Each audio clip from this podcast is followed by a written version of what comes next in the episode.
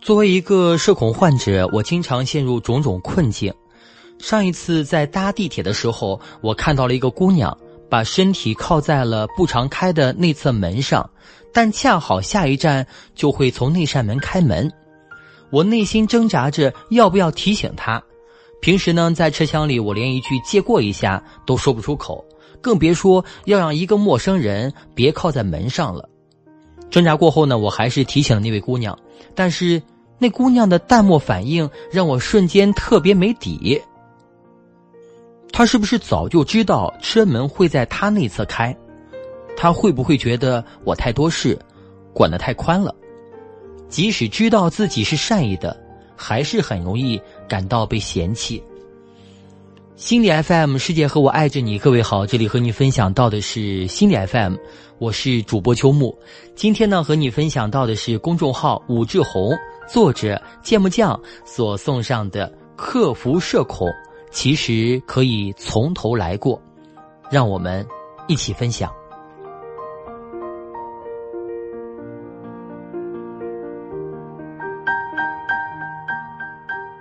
就像在地铁上的情况一样，作为一个社恐，每次主动开口向别人提要求时，我都会特别紧张。想起之前每次在公司加班时，我总是很纠结，因为加班意味着我必须去行政部拿公司钥匙。这明明只是件小事，但我却总是要拖延到行政部快要下班的时候才敢行动。类似的经历呢，还有很多很多。像这个买东西不会讨价还价，所以呢只去超市不逛菜市场。坐高铁的时候呢，我通常都会买过道的座位，而不是可以靠窗看风景的位置。这样呢，当我需要上厕所的时候，我就不用对旁边的人说“麻烦请让一下”。我虽然呢可以很轻松的和别人开玩笑，甚至讲黄段子，但就是没有办法直接说出自己的需求和提议。我害怕自己给别人添麻烦，成为累赘。直到不久前发生一件事情，才让我发现了自己社恐的源头。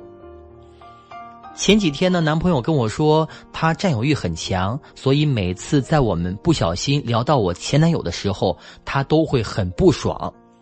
听到这个回答呢，我心里头啊有点惶恐。我不知道他的不爽是不是在嫌我笨。嫌我总是缺心眼儿，遇到渣男，还是不喜欢我情史太多？于是呢，我就忍不住问身边的朋友，得到的回答是：这是因为男朋友在意你。这个时候呢，我开始反思，为什么我总是会把别人的在意或者冷漠都解读成嫌弃呢？我想，这可能是因为我有过被家长嫌弃的经历吧。我老家呢，在一座小县城里，因为生活圈子很小，邻里之间呢都会有互相攀比的风气。我妈妈呢是一个比较虚荣的人，所以在家里的时候呢，会有意无意的嫌弃我爸爸赚钱不够多，嫌弃我没有别人家的孩子有本事。每次需要妈妈帮忙的时候呢，她总会抱怨说：“你怎么又这么麻烦了？”这些被嫌弃的回忆就像是一束射灯。在面对他人的时候，我潜意识里呢都会把我妈妈的样子投射到别人身上去，所以我在面对他人时，就像在面对妈妈一样，时刻开启小心翼翼的状态，而且习惯性的认为自己会被人嫌弃，内心有顾虑，对他人呢抱有预定的预设的立场，认为他们可能不喜欢我。然后捕风捉影的从对方的行为里去寻找证据，去验证自己的猜想，断定别人果然是会嫌弃我的，结果呢就把自己啊困进一个社恐的怪圈里，恶性循环，直到呢我从其他人的视角里，呃重新换了角度，才从这种被嫌弃的感受中解脱出来了。其实，当我们在人际交往中产生一些不知名的恐惧、无来由的情绪时，很可能就是因为我们把旧时的经历和感受投射到了新的关系里。我们之所以恐惧，是因为投射机制让我们误以为在我们面前的是曾经给过我们压力的那些人，但是只要想明白，在我们面前的是一个全新的人，给我们的将会是全新的反馈。那么恐惧呢，也就不攻自破了。所以我鼓起勇气向男朋友承认、确认他的不爽是不是因为嫌弃。然后呢，他宠溺的敲着我的头，啊，反问我为什么会有这样的想法呢？其实那些所谓的恐惧，只不过啊，就是某段经历的时刻的一种投放。当意识到我并没有在社恐，而只是在投射的时候，在新的关系里，也就能够卸下很多防备和负担了。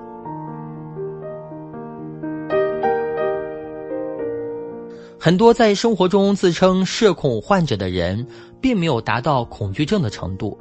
最多只是对特定的情节呢感到不适应。其实这种不适应的感受呢，也是一种提醒，他提醒你是时候停下来审视过往，找出那个让你不适的影子，并且把它放下。比如，你来到一家新公司，明明呢跟上司接触的很少很少，但是总是隐隐约约的觉得上司可能会针对你。这个时候呢，你可以停下来想一想，这种感觉是不是来自于自己的投射呢？或许是因为他和你的某一任老师、上司或者父母呢有点像，而他们呢又曾经针对你、打压你，所以把他们给你的感受投射到了新的上司身上了。又或者是你自身呢本身就是一个忌才、害怕新人的风头会盖过自己的人，所以呢，你以为上司也是这样的人。只有弄清楚萦绕在你人际里的那一团影子究竟是什么，你才能够从中找到突破口，并尝试对症下药。这时候呢，你会发现一开始让你恐惧的那个形象，只是一个虚张声势的稻草人。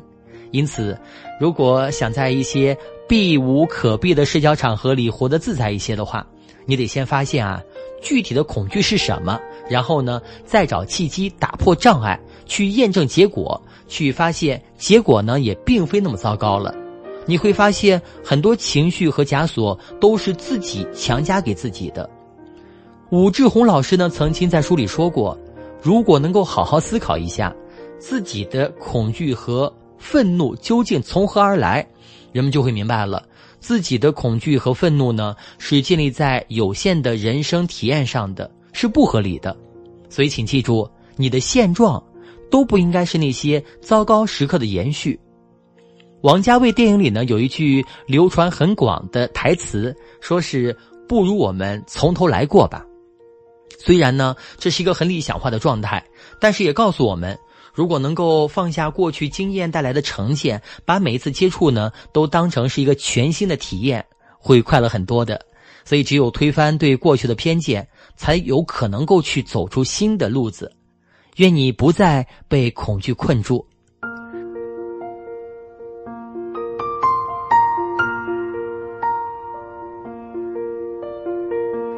好，我亲爱的朋友们，刚才和你分享到的呢，就是来自于公众号武志红作者芥末酱所送上的“克服社恐，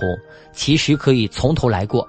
我是主播秋木，如果喜欢本期节目，欢迎留言和分享哦。想要发现更多好声音，记得去手机应用商店呢下载心理 FM 客户端，还可以阅读和收藏本期节目的文章，免费学习心理知识，帮你赶走生活中的各种不开心。好，那别忘了可以添加我的公众号，在订阅号中搜索“秋木叔叔讲故事”就可以了。好，我是主播秋木，我们下一期再会。